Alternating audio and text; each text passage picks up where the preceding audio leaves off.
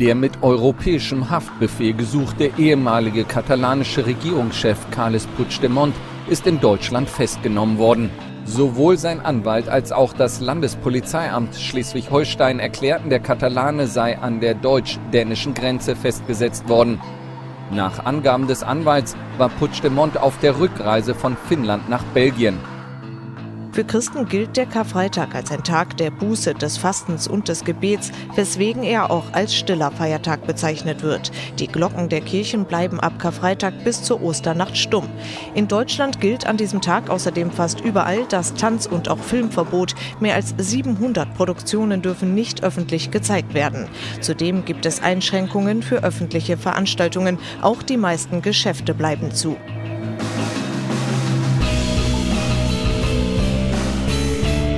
Und damit herzlich willkommen zur 41. Ausgabe des jungen politischen Podcasts zusammen mit Simon.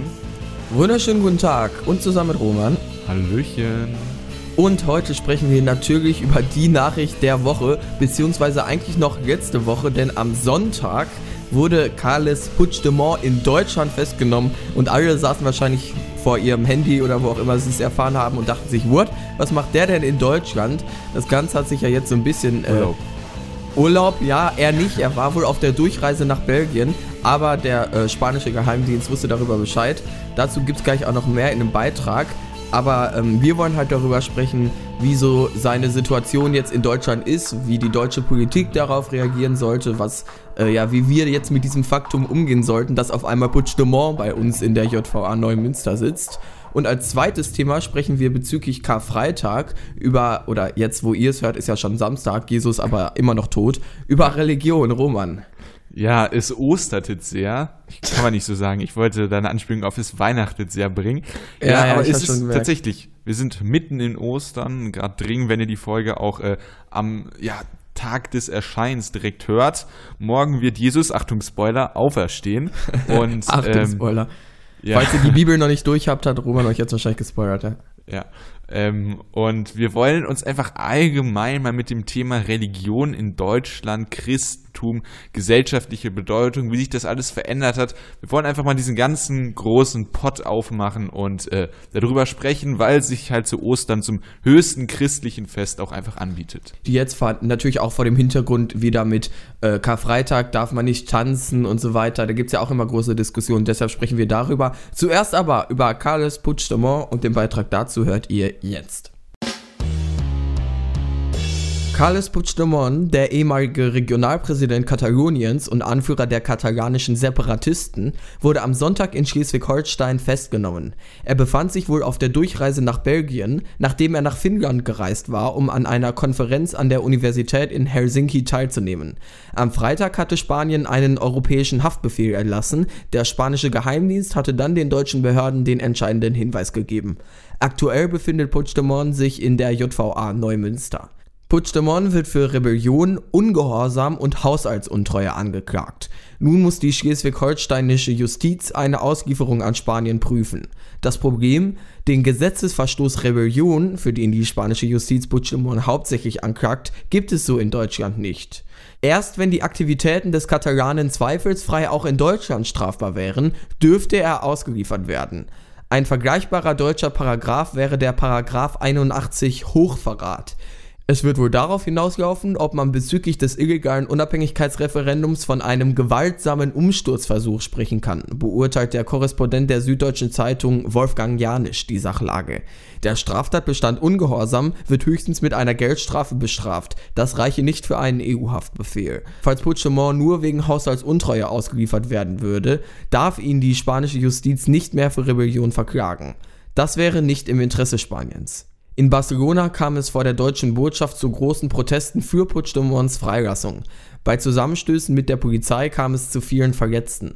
Die Stimmen deutscher Politiker sind gemischt. Andrei Hunko von der Linken forderte, dass Puigdemont umgehend freigelassen wird. Merkel stellte sich wohl hinter die spanische Regierung. Der Regierungssprecher Steffen Seibert verkündete, Spanien ist ein demokratischer Rechtsstaat und aus diesem Grund haben wir in den vergangenen Monaten die klare Haltung der spanischen Regierung zur Gewährleistung dieser Rechts- und Verfassungsordnung auch unterstützt. Robert Habeck, Parteivorsitzender der Grünen, wählte einen vermittelnden Ton und twitterte, Der Konflikt in Spanien löst sich nicht durch Haftbefehle. Zeit für einen politischen Ausweg. Zeit für politische Verhandlungen zwischen Zentralregierung und Katalonien. Unabhängig davon ist der Umgang mit der Verhaftung von Puigdemont Sache der Justiz in Schleswig-Holstein.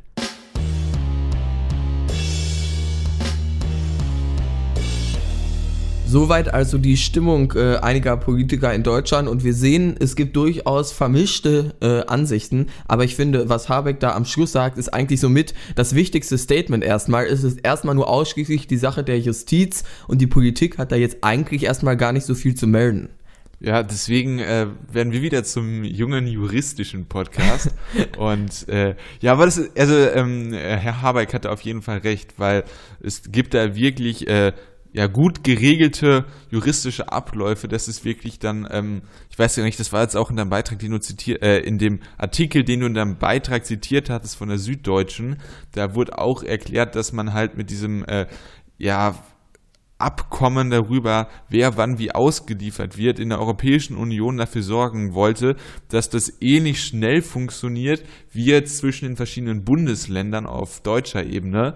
Ähm, und ja, so, so, ganz anscheinend jetzt aktuell auch nicht. Aber es ist halt auch ein Spezialfall. Aber da ist ja. eigentlich dann, das ist eine rein juristische Frage. Ich persönlich würde aus meiner Laiensicht sagen, Rebellion und äh, Hochverrat, das kann man von mir aus meiner Laiensicht geht das Hand in Hand. Und äh, deswegen würde ich da eine juristische äh, ja, eine juristische Begründung äh, sehen, warum man ihn ausliefern sollte, weil man sollte jetzt irgendwie kein äh, Konflikt mit ähm, Spanien irgendwie verursachen, ja. obwohl das ja auch nicht die äh, Aufgabe der Justiz ist, dass man jetzt guckt, ja, wie genau. passt es in der Politik am besten. Aber um jetzt nochmal zu, ja, also ich denke, die Justiz sollte ihn da ausliefern. Ja, ich glaube, das äh, ist das, hier sieht man, das ist das Gute an äh, eben der, der Dreiteiligkeit in Legislative, Exekutive und Judikative, dass wir eher eben sehen, ähm, egal ähm, was passiert, ob er ausgeliefert wird oder nicht, Spanien kann nicht dementsprechend irgendwie sauer zum Beispiel auf Deutschland sein. Also falls jetzt unsere Juristen sagen, wir liefern ihn nicht aus, dürfte Spanien jetzt eigentlich nicht sagen, gut, wir verhängen jetzt Sanktionen gegen Deutschland, weil die Politik kann da ja nichts für. Wenn man jetzt sagen würde, die Politik könnte das entscheiden, dann würde jetzt da, würden da so Sachen reinfließen wie, ma, beschädigt das unsere Beziehung mit Spanien, aber mhm. darum soll es ja gar nicht gehen. Es soll ja nur konkret um diesen Fall gehen und da ist das Gute, dass dann die Politik eigentlich sich da nicht einmischen kann und nicht so viel zu, zu sagen hat. Was ich jetzt auch äh, häufig höre, ist dann vor allem in Deutschland, ich habe sogar gelesen, eine Mehrheit der Deutschen ähm, befürwortet keine Auslieferung, also wünscht sich eine Freilassung Puigdemonts, wenn ich das richtig im Kopf habe. Und man liest auch im Internet häufig so Sachen wie, das habe ich so häufig gelesen auf Twitter, ja, okay, die ganzen Flüchtlinge, ne, die kommen hier rein äh, und äh, die kann man nicht kontrollieren, aber wenn dann Puigdemont hier in Deutschland ist, kann man den sofort gefangen nehmen und der wird natürlich dann noch ausgeliefert. Aber da muss man sich dann halt klar werden, das sind komplett unterschiedliche Fälle, allein schon deshalb, weil Spanien eigentlich ein Rechtsstaat ist und die Staaten, wo die Flüchtlinge herkommen, da die Geheimdienste haben ja auch zusammengearbeitet und so weiter. Also Deutschland genau, hat es ja nur gemacht, weil sie Informationen vom spanischen Geheimdienst bekommen haben. Ja. Also, das, also dieser Vergleich ist ja sowas von dumm. Ja, das, das habe ich, ich habe das so häufig im Internet gelesen.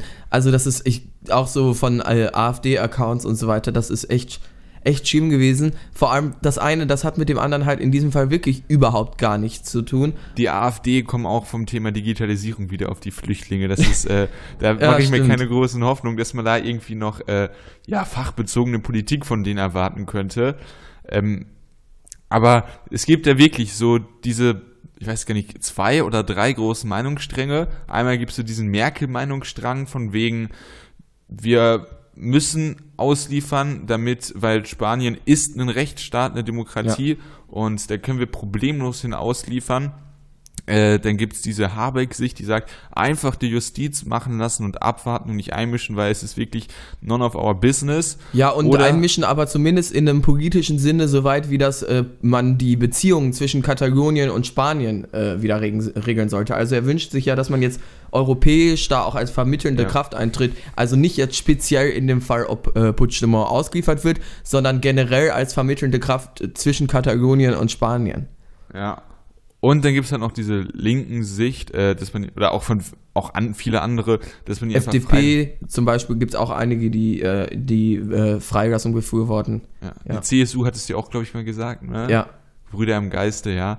Ähm, und ja, also das, also ich finde, Merkel macht das aber auch schon geschickt, weil wenn sie jetzt über ähm, Steffen Seibert da aus äh, ja, mitteilen lässt, dass sie dafür ist, dass man ihn ausliefert und dann die Justiz entscheidet, nee, geht nicht, dann kann Merkel halt auch sagen, jo, ich hätte es wirklich gerne gemacht, aber die Justiz sieht halt einfach äh, da ein Problem und deswegen geht's ja. wirklich nicht. Das ist sogar noch besser als einfach nur die Justiz kann es nicht machen.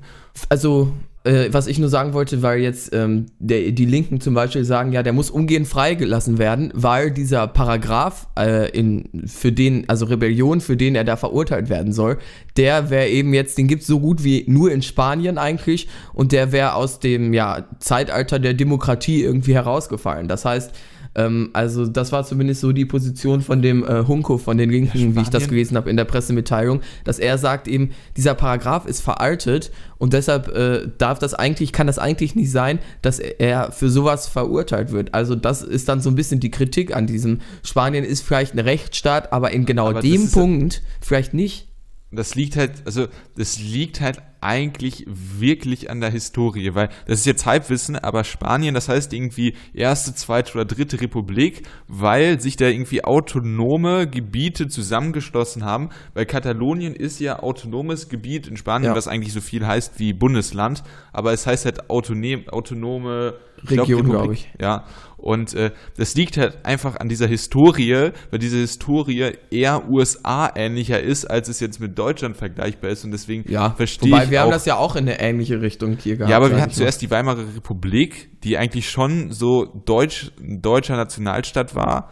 Und äh, dann kam halt nach der NS-Zeit die Bundesrepublik und da gab es halt einen kompletten Neuanfang und äh, man hat halt dieses Nationalstaatsgebilde Deutschland hatte man schon in gewisser Weise. Und ja. dieser Schritt Heilige Römische Reich zu äh, ähm, ja zu irgendeinem richtigen Deutschland, das ist ja ähm, deutlich früher gewesen und deswegen denke ich ja, durch diese NS-Zäsur ähm, ist da ein deutlicher Unterschied zwischen der deutschen und der spanischen ähm, Geschichte.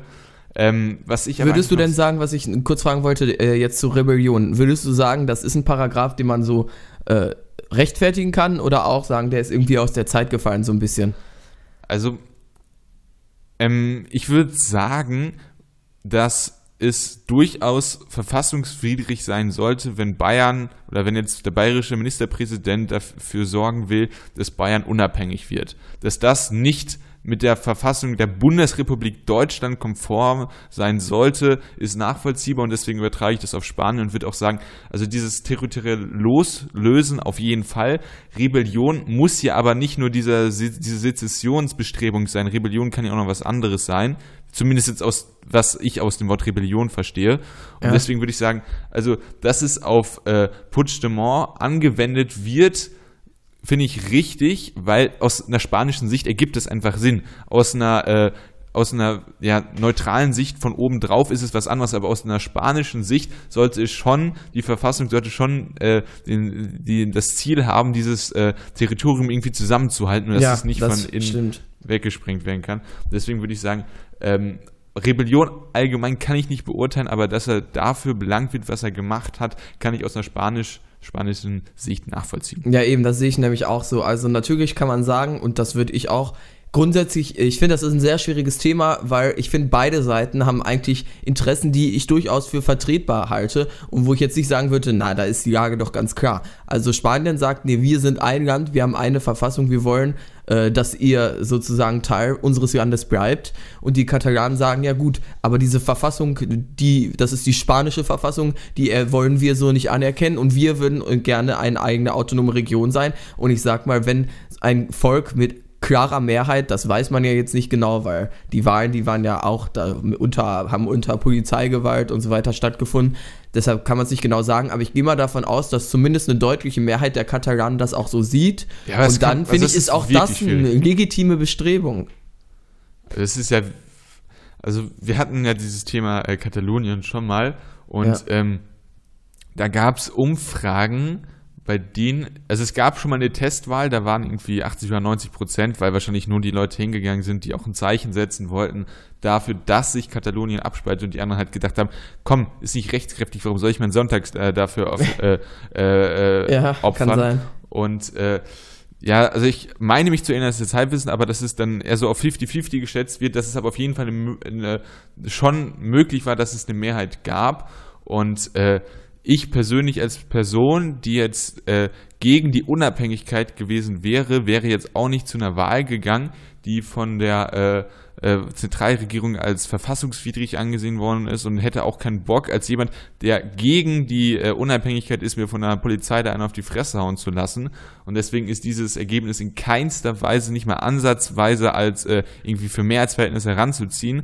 Und ähm, ja, ich persönlich verstehe, das ist jetzt, kann auch einfach dran liegen, dass ich dieses katalanische Nationalgefühl nicht verstehe, dass es einfach mein Fehler ist, aber aus meiner Sicht verstehe ich es nicht, ähm, warum Katalonien denn da unabhängig, äh, unbedingt unabhängig werden mu muss, weil das ist für mich halt dieses, ähm, Bayern-Argument von wegen, ja, wir sind die stärkere, das, eine Stärke, starkes Gebiet in Spanien, wir wollen unseren Wohlstand für uns alleine haben und diese leicht egoistische Sicht, die man ja. natürlich auch mit, also Katalanisch ist eine eigene Sprache, es gibt eine eigene Kultur, ähm, das kann, also aus meiner Sicht kann ich dieses, find, wege ich dieses, äh, ähm, ja, dieses, ja, wirtschaft egoistische Sicht wiege ich höher und würde deshalb sagen, dass ich äh, da die katalanischen Separatisten eher nicht verstehen kann. Ja, so ich glaube, das Problem ist, das mit Bayern zu vergleichen, ist nicht so leicht, weil du hast eben gesagt, es geht hier Bayern, da beschweren sich dann was einige Leute, ja, wir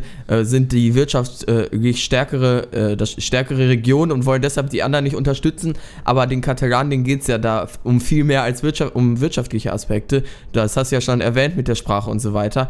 Deshalb, das hatten wir auch schon mal in einer anderen Folge diskutiert. Wir können ja vielleicht nochmal äh, so einen kleinen Schritt zurückgehen und sagen, war es denn richtig von Deutschland, den äh, dann festzunehmen? Oder hätte man so wie Finnland, die haben ihn ja äh, auch nicht festgenommen, obwohl am Freitag bereits dieser europäische Haftbefehl ausgegeben wurde, hätten wir einfach sagen können, Leute, das ist nicht unser Thema, das ist ein Konflikt zwischen Spanien und Katalonien. Wir lassen den jetzt einfach mal ein paar Stunden hier über Deutschland hinwegdüsen und dann ist das Problem aus dem Land.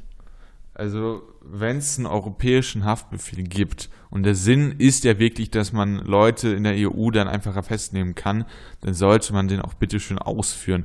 Und wir haben wirklich in der EU ähm, gut, man kann natürlich Länder ausklammern. Polen äh, entwickelt sich aktuell in eine katastrophale Richtung. Aber ich würde einfach mal sagen, wir haben in der EU, sollten wir eigentlich nur Länder haben, die eine Demokratie sind und ja. ein gutes rechtsstaatliches Verfahren haben. Und gerade bei Spanien sehe ich da wirklich kein Problem und da sollte man das europäische Recht auch einfach umsetzen. Dafür ist es ja auch da. Ja, so sehe ich das auch. Ich finde, bis jetzt hat die deutsche Regierung nicht so viel falsch gemacht. Wenn dieser europäische Haftbefehl besteht und man sogar einen Hinweis von den ähm, ja, Nachrichtendienst von Spanien bekommt, dann sollte eigentlich klar sein, okay, äh, wir müssen den festnehmen und wir überlassen das jetzt der Justiz. Die Politik hat sich da nicht weiter einzumischen, das ist auch gut so. Und jetzt müssen wir dann halt abwarten, wie die deutsche Justiz das beurteilt, inwiefern Rebellion mit Hochverrat vergleichbar ist. Ansonsten könnte er ja auch noch für die Veruntreuung von Staatsgeldern ausgeliefert werden. Aber das wäre nicht so besonders in Spaniens Interesse, weil die wollen die natürlich für Rebellion dran kriegen. Und falls er für die Veruntreuung von Staatsgeldern ausschließlich ausgeliefert wird stopp, stopp, und nicht stopp, für Hochverrat, dann. Äh, ja, bitte. Aber Auslieferung, also wenn man ihn ausliefert, geht es ja nur darum, dass er ausgeliefert wird. Das heißt, man kann ja nicht bestimmen, wofür er dann angeklagt wird, Doch, oder? wenn wir ihn ausliefern, weil er äh, wegen Veruntreuung von Staatsgeldern, aber wir äh, liefern ihn nicht aus, äh, weil wir, also wir sagen Rebellion und Hochverrat, das hat nicht mit, nichts miteinander zu tun und wir liefern ihn nur wegen Veruntreuung von Staatsgeldern aus, dann darf Spanien ihn auch nur dafür anklagen und nicht für Rebellion. Das ist ja interessant. Ja, ja so funktioniert, ja, das ist natürlich, da haben wir jetzt nicht so viel Ahnung von, das ist halt, wie das Recht, äh, das europäische Recht da gestrickt ist. Deshalb ist das eben dann doch durchaus kniffliger, als man denkt und es ist nicht sicher, dass er dann auch wirklich äh, ausgeliefert wird. Aber ich, mit meinem ganz wenigen juristischen äh, Wissen, das ich habe, mit meinem ganz wenigen Wissen würde ich sagen, wahrscheinlich wird er ausgeliefert, oder? Ja, also ich bin auch dafür, dass er ausgeliefert wird. Einfach Ja, ich weiß nicht, ich hab, kann mir, glaube ich, keine qualifizierte Meinung jetzt ernsthaft bilden, weil so gut kenne ich weder das deutsche Recht noch dann natürlich erst Nee, recht ich das bin spanische. dafür. Also äh, zwischen, ich glaube, dass es juristisch gerechtfertigt ist und bin dafür ist ein Unterschied, weil ich wollte mal Warum? moralisch sagen, dass ich einfach denke, man kann jeden Verbrecher in die äh, nach Spanien äh, ja übergeben und Hm. deswegen. Also Ja. ich finde, wenn es nicht juristisch gerechtfertigt ist, bin ich auch auf gar keinen Fall dafür, dass er ausgeliefert wird. Deshalb geht das bei mir Hand in Hand. Aber gut. Okay, ja. Das ist ja auch eine Ansage. Ja, na mein Gott, ich, das ist einfach, ich finde, man sollte das machen, äh, was rechtlich vorgegeben ist. Ja, Ja. aber Du meintest jetzt einfach nur dein Grundverständnis jetzt, weil du sagst, er hat in Spanien was gemacht, Ja. was verboten ist, deshalb sollte er da auch äh, dafür bestraft werden. ja, aber vor allem wäre er dann nicht einfach auch zwei Stunden später in, war der auf dem Weg, auf dem Heimweg nach Spanien? Noch, nein, nach Belgien natürlich. Achso, Wieder zurück in sein Exil da. Okay. Ja, gut. Roman hat äh, sich den Beitrag noch nicht angehört. ja. Kommen wir zum nächsten Thema oder? Genau, wir kommen zum nächsten Thema, denn es ostertet sehr, um nochmal dieses furchtbare Wortspiel da äh, zu nutzen. Wir ja, wollen über ähm, Ostern, Religionen, Feiertage, Karfreitag, Tanzverbote, alles Mögliche reden. Und äh, zu Beginn habe ich erstmal einen kleinen, aber feinen Beitrag vorbereitet.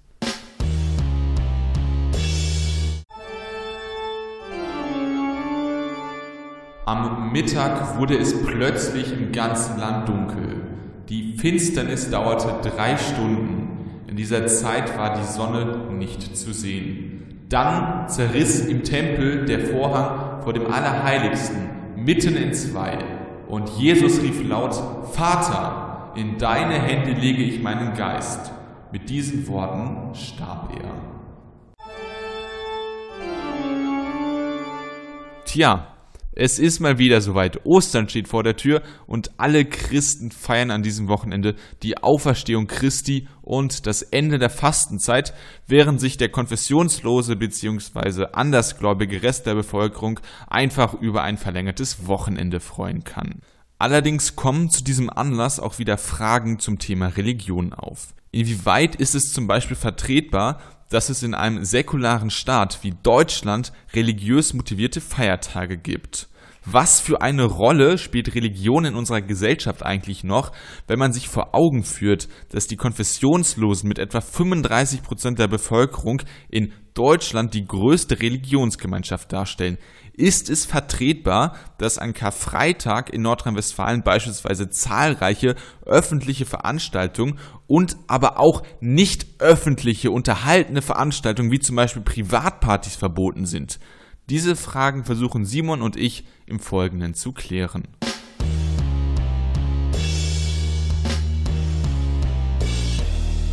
Es ist ja wirklich fast schon Tradition auf Twitter, dass man sich pünktlich zu Karfreitag über das äh, deutschlandweit, glaube ich, sogar deutschlandweit geltende Transverbot aufregt oder halt auch, dass in speziell in Nordrhein-Westfalen sogar Privatpartys verboten sind.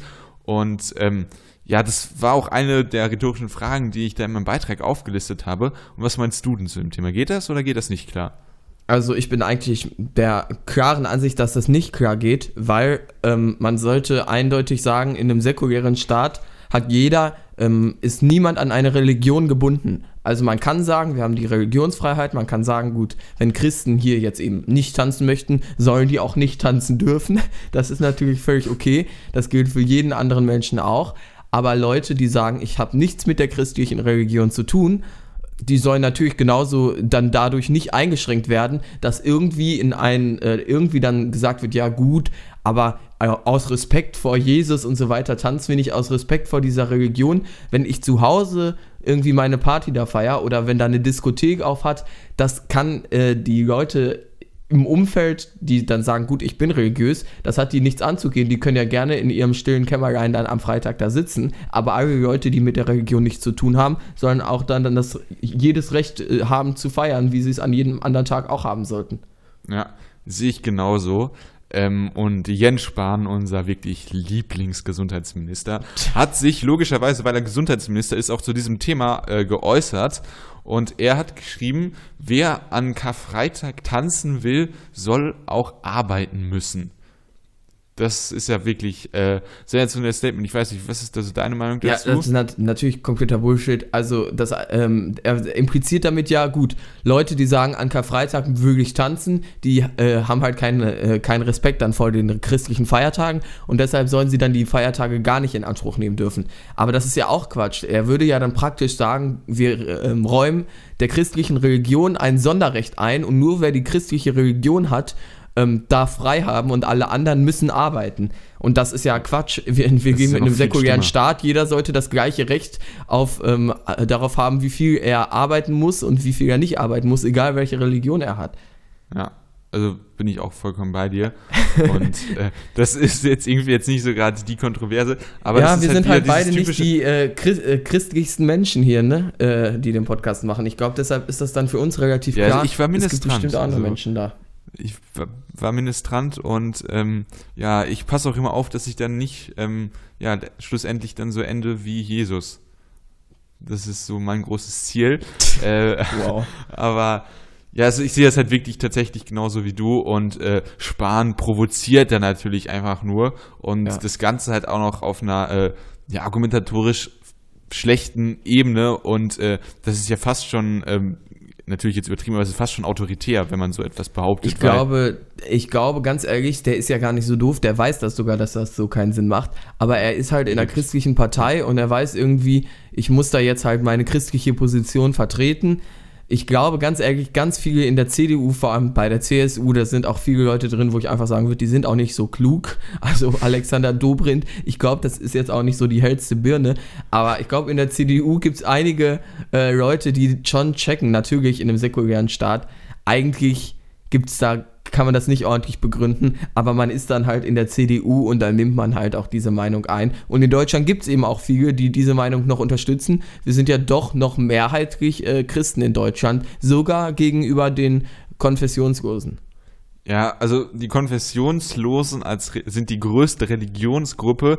Wenn man aber dann äh, römisch-katholisch und evangelisch zusammenpackt, sind die dann wiederum größer. Obwohl es ja zwei unterschiedliche äh, Religionsgruppen sind offiziell. Und äh, deswegen konnte ich auch getrost äh, in meinem Beitrag sagen, dass die Konfessionslosen die größte Religionsgemeinschaft in Deutschland sind, weil das ja. ist ja wirklich schon signifikant. Also äh, 36 Prozent der Deutschen sagen, jo, mit Religion kann ich nichts anfangen.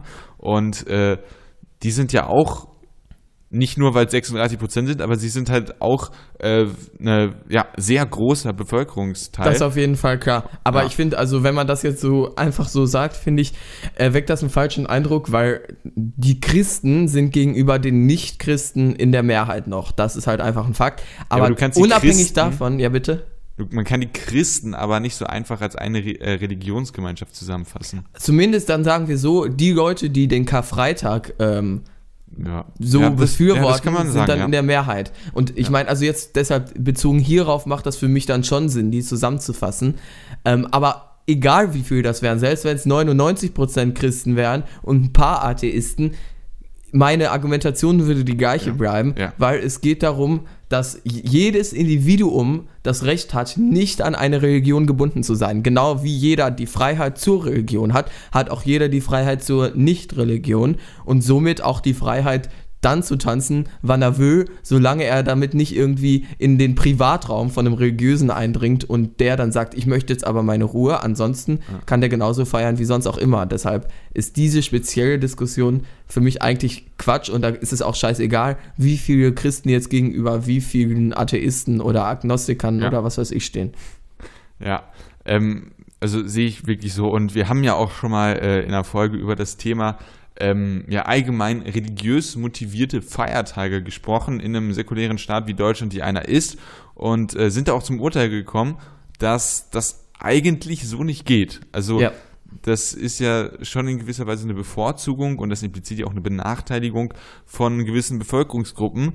Und natürlich sagen dann die ganzen CDUler, ja, wir haben aber eine christliche Tradition. Ja, wir können von mir aus eine christliche Tradition haben, aber äh, die Feiertage das ist ja etwas gesetzlich geregeltes, also vom Staat geregelt und da ja. dürften, dürfen Religionen keinen Einfluss drauf haben. Genau, deshalb, das hatten wir ja so schon mal besprochen in der Folge, weil unser Thema ja heute ähm, bezogen auf Freitag zwar, aber trotzdem eher generell Religion ist, können wir ja jetzt von diesem äh, konkreten Problem nochmal so weggehen und so äh, ja uns die Frage stellen, Religion generell in einem äh, Staat. Also es gibt ja sehr viele Menschen, auch die die Position haben, auch ja bekannte äh, Philosophen, was weiß ich, Richard Dawkins haben bestimmt einige schon mal gehört, die ganz offen sagen, ähm, Religion schadet einer Gesellschaft. Würdest du dieser These so erstmal zustimmen? Ähm, also ist es ja schon so, dass die meisten Kriege aufgrund von Religionen geführt worden sind, jetzt so in diesem gesamtgeschichtlichen äh, Zusammenhang.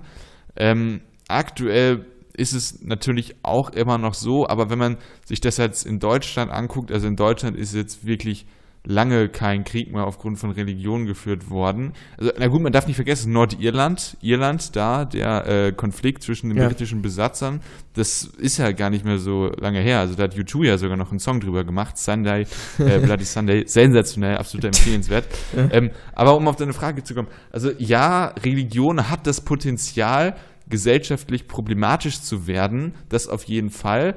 Aber ich denke, gerade in Deutschland sind wir sehr nah dran, dass man dieses friedliche Miteinander von verschiedenen Religionen schon mal geschafft hat, was jetzt natürlich durch diese ganzen AfD, Pegida-Leute und halt auch durch äh, radikale äh, Muslime und Islamisten gestört wurde. Aber grundsätzlich denke ich, in der Mehrheit der Bevölkerung schafft man es wirklich, dass ein Moslem neben einem Hindu, neben einem Protestanten, neben einem römisch-katholischen zusammen leben können. Und ja. ich denke, aber es ist trotzdem eine Herausforderung, dass das so gewährleistet wird. Und deswegen würde ich der Aussage, die du ähm, vorangestellt hast, tendenziell eher zustimmen.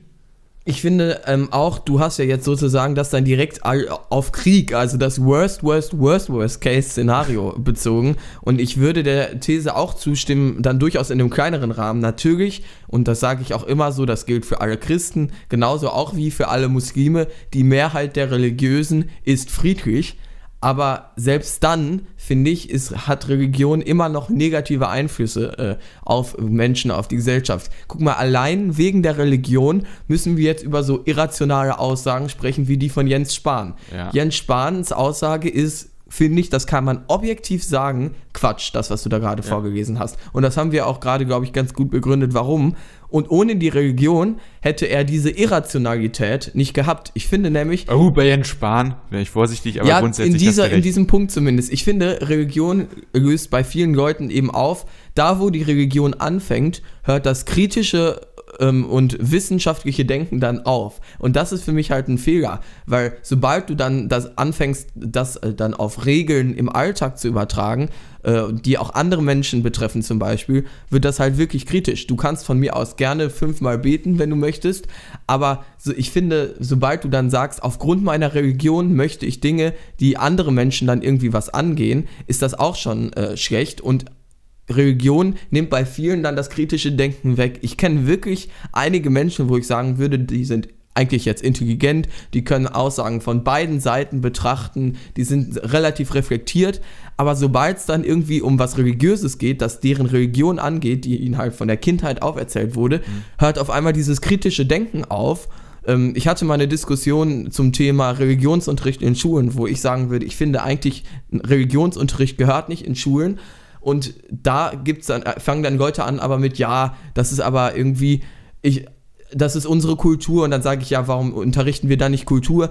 Aber nee, ich, die möchten dann doch irgendwie ihren Religionsunterricht behalten. Also da gibt es dann man kommt dann irgendwie, kommt dann diese Irrationalität dann zu sagen, weil ich finde, so, was weiß ich, Kulturunterricht wäre ja ein Kompromiss, aber dann sagen die Leute halt, äh, nee, ich möchte aber trotzdem diesen Religionsunterricht, weil das ist meine Religion und das ist jetzt nur ein Beispiel, wo ich immer das Gefühl habe, dass Religion dafür sorgt, dass da, wo die Religion anfängt, auf einmal dieses reflektierte Denken aufhört und insofern schadet das auch schon in kleinerem Maße der Gesellschaft, findest du nicht?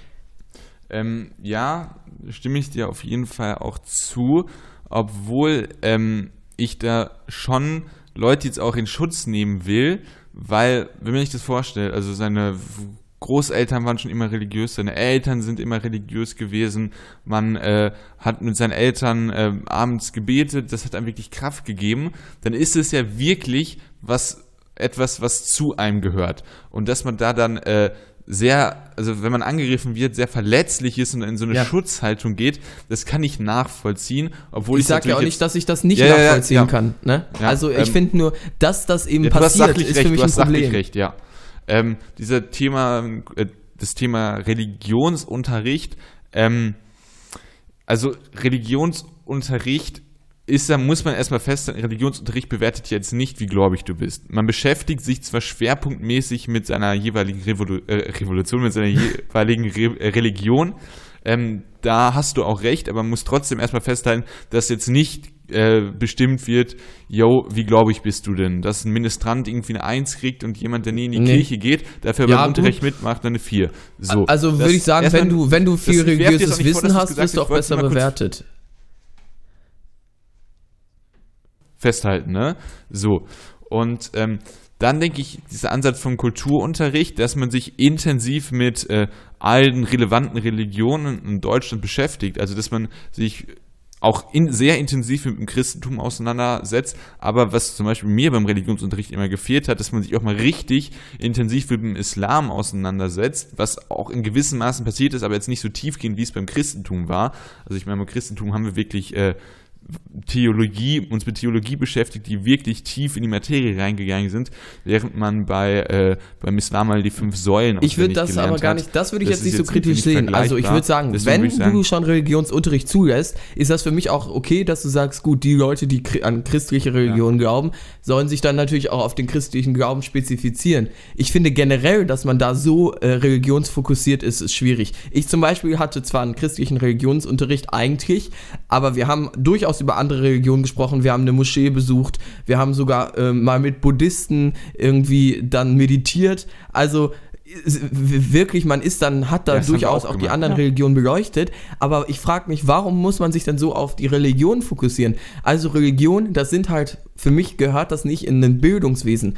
Du, das ist für mich nichts Objektives. Ich finde, in einem Kulturunterricht kannst du dich in einem gewissen Rahmen, musst du dich mit Religion befassen. Natürlich, wenn du über äh, die Ku äh, Kultur im Nahen Osten sprichst, ist es schwierig, nicht, oder von in Saudi-Arabien ist es schwierig halt, nicht ähm, über Religion zu sprechen und das ist auch richtig, dass man dann über Religion spricht, weil die gehört zu der Kultur, aber nur über Religion der Religion wegen zu sprechen, finde ich falsch, weil Religion hat keinen objektiven Wert. Weißt du, was ich meine? Also, ich meine, warum muss ich denn über, überhaupt über einen Gott sprechen? Es ist einen kulturellen Wert, also ja, es hat einen kulturellen Wert, aber es hat keinen äh, Bildungswert. Ja, du hast, da stimme ich dir auf jeden Fall auch zu und ich finde diesen Ansatz vom Kulturunterricht auf jeden Fall auch gut. Also Ja. ähm, ja, da würde ich dir auch zustimmen. Ähm, Sollen Ja. wir das mal. Ja, sorry, wolltest du noch was sagen? nee, ich habe gerade, äh, ja, bin in meine Moderation übergegangen, weil ich nachdenken wollte, dass ich noch irgendwas sagen wollte, aber mir ist es tatsächlich nicht mehr eingefallen. Deswegen Ja, ich wollte nämlich jetzt sagen, wir können ja jetzt mal so ein bisschen zusammenfassen. Also wir sind beide, wir haben ja beide, was das angeht, relativ ähnliche Meinungen, weil wir, glaube ich, relativ ähnlich wenig religiös sind und deshalb meiner Ansicht nach ein- einen relativ objektiven Blick darauf nehmen können.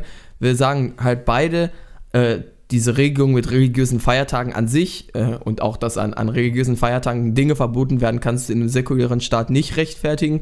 Wir sagen beide, dass Religion in einem gewissen Maße eigentlich sogar teilweise für Gesellschaften schädlich ist, weshalb man sie aber nicht verbieten sollte. Das ist natürlich klar. Recht auf Religionsfreiheit gibt es trotzdem. Und wir sehen auch so Religionsunterricht in Schulen Ja. durchaus kritisch, weil das für uns jetzt keinen wirklich wissenschaftlichen Wert hat und man sich nur, wenn man über Kultur an sich spricht, natürlich auch in dem Rahmen mit Religion befassen sollte. Habe ich das gut zusammengefasst? Ja, aber was ich auf jeden Fall nochmal auch festhalten wollte, also vor Leuten, die ähm, sich mit irgendeiner Religion beschäftigen, und es gibt ja auch wirklich Leute, die sagen, ja, ich bin gereist und habe dann zu Jesus gefunden, und Leute, die aus so etwas wie Religion Kraft äh, schaffen können, auch im Alltag, da habe ich wirklich Respekt vor. Also, dass man sowas schafft, äh, denke ich, kann einen persönlich auch weiterbringen, wenn man sagt, yo, das äh, ja, berührt mich spirituell. Es geht halt, es ist nur dann problematisch, wenn du wirklich da andere ähm, einschränkst und ähm, ja, deswegen. Ich sag mal so, ich habe einen Grundrespekt vor jedem Menschen, egal äh, ob er religio gö- äh, religiös ist oder nicht, aber ich habe nicht einen besonderen Respekt vor Menschen aufgrund ihrer Religiosität. Also dann würde ich sagen, gut, dann bist du halt religiös. Das sorgt jetzt nicht dafür, dass ich irgendwie weniger Respekt vor dir habe, aber nur weil jemand jetzt religiös ist, habe ich nicht besonderen Respekt davor, weil das für mich halt einfach jetzt so hart das klingt, irrational ist einfach. Ja, also ich habe ich meinte, das ist jetzt, das ist halt ein Teilbereich davon gewesen. Also allgemein habe ich halt Respekt, die es wirklich vor Leuten, die es wirklich schaffen, sich selber zu motivieren und äh, irgendwie was Positives zu finden, womit sie sich selber stärken können und auch im Alltag. Und wenn es dann halt Religion ist, denke ich mir halt auch, ich glaube, ich würde das nicht schaffen. Und da habe ich dann halt auch äh, in dieser Art und Weise halt auch äh, vor dieser Teilmenge Respekt. Okay. Und, äh, ja. Verstehe, ja. Guck mal, das ist ja ein versöhnliches Statement zum Abschied, falls jetzt hier einige äh, Hardcore-Christen zugehört haben und jetzt gerade schon den Podcast äh, kurz davor waren zu deabonnieren. Könnt ihr ja vielleicht noch dabei bleiben. Roman ist versöhnlich drauf heute. Dann war es das mit der 41. Episode. Es ist Ostern, da muss man auch persönlich sein. Stimmt, Ne? natürlich. Eigentlich können wir heute an den großen, äh, ja, um die großen religiösen Feiertage nicht so ein Rant äh, anfangen. Ja. Oder vielleicht gerade deshalb. Das war ja auch unser Denkanstoß deshalb. Ja. Ja. Aber das war's dann mit der 41. Folge des Jungen Politischen Podcasts.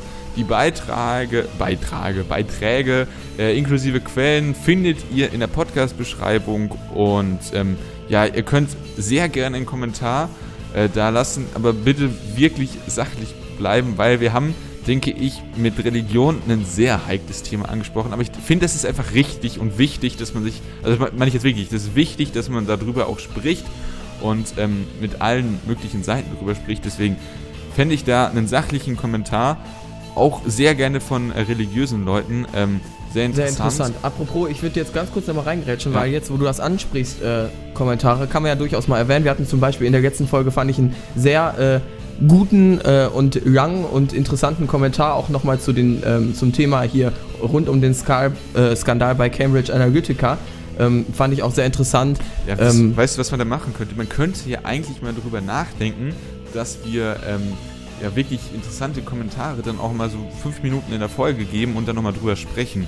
Ja. Das wäre auch eine Möglichkeit. Können ne? wir, können wir uns mal für die Zukunft überlegen. Wie gesagt, lasst dann äh, Gedanken von äh, gerne in den Kommentaren da, falls ihr äh, Interessante zu diesem äh, Thema habt. Und wir Aber in der, nächsten, uns. in der nächsten Folge werden wir Stimmt. das definitiv noch nicht machen, weil die wird vorproduziert sein, weil ich im Urlaub bin und ähm, ja, dann war's das. Darauf aber, das, ihr könnt trotzdem sehr gerne kommentieren. Vielleicht machen wir es dann ja in der übernächsten Folge. Ja, ähm, hast es nochmal gerettet. Und äh, ja, damit dann wirklich Tschüssken, habt noch ein schönes Osterfest. ja, bis zum nächsten Mal.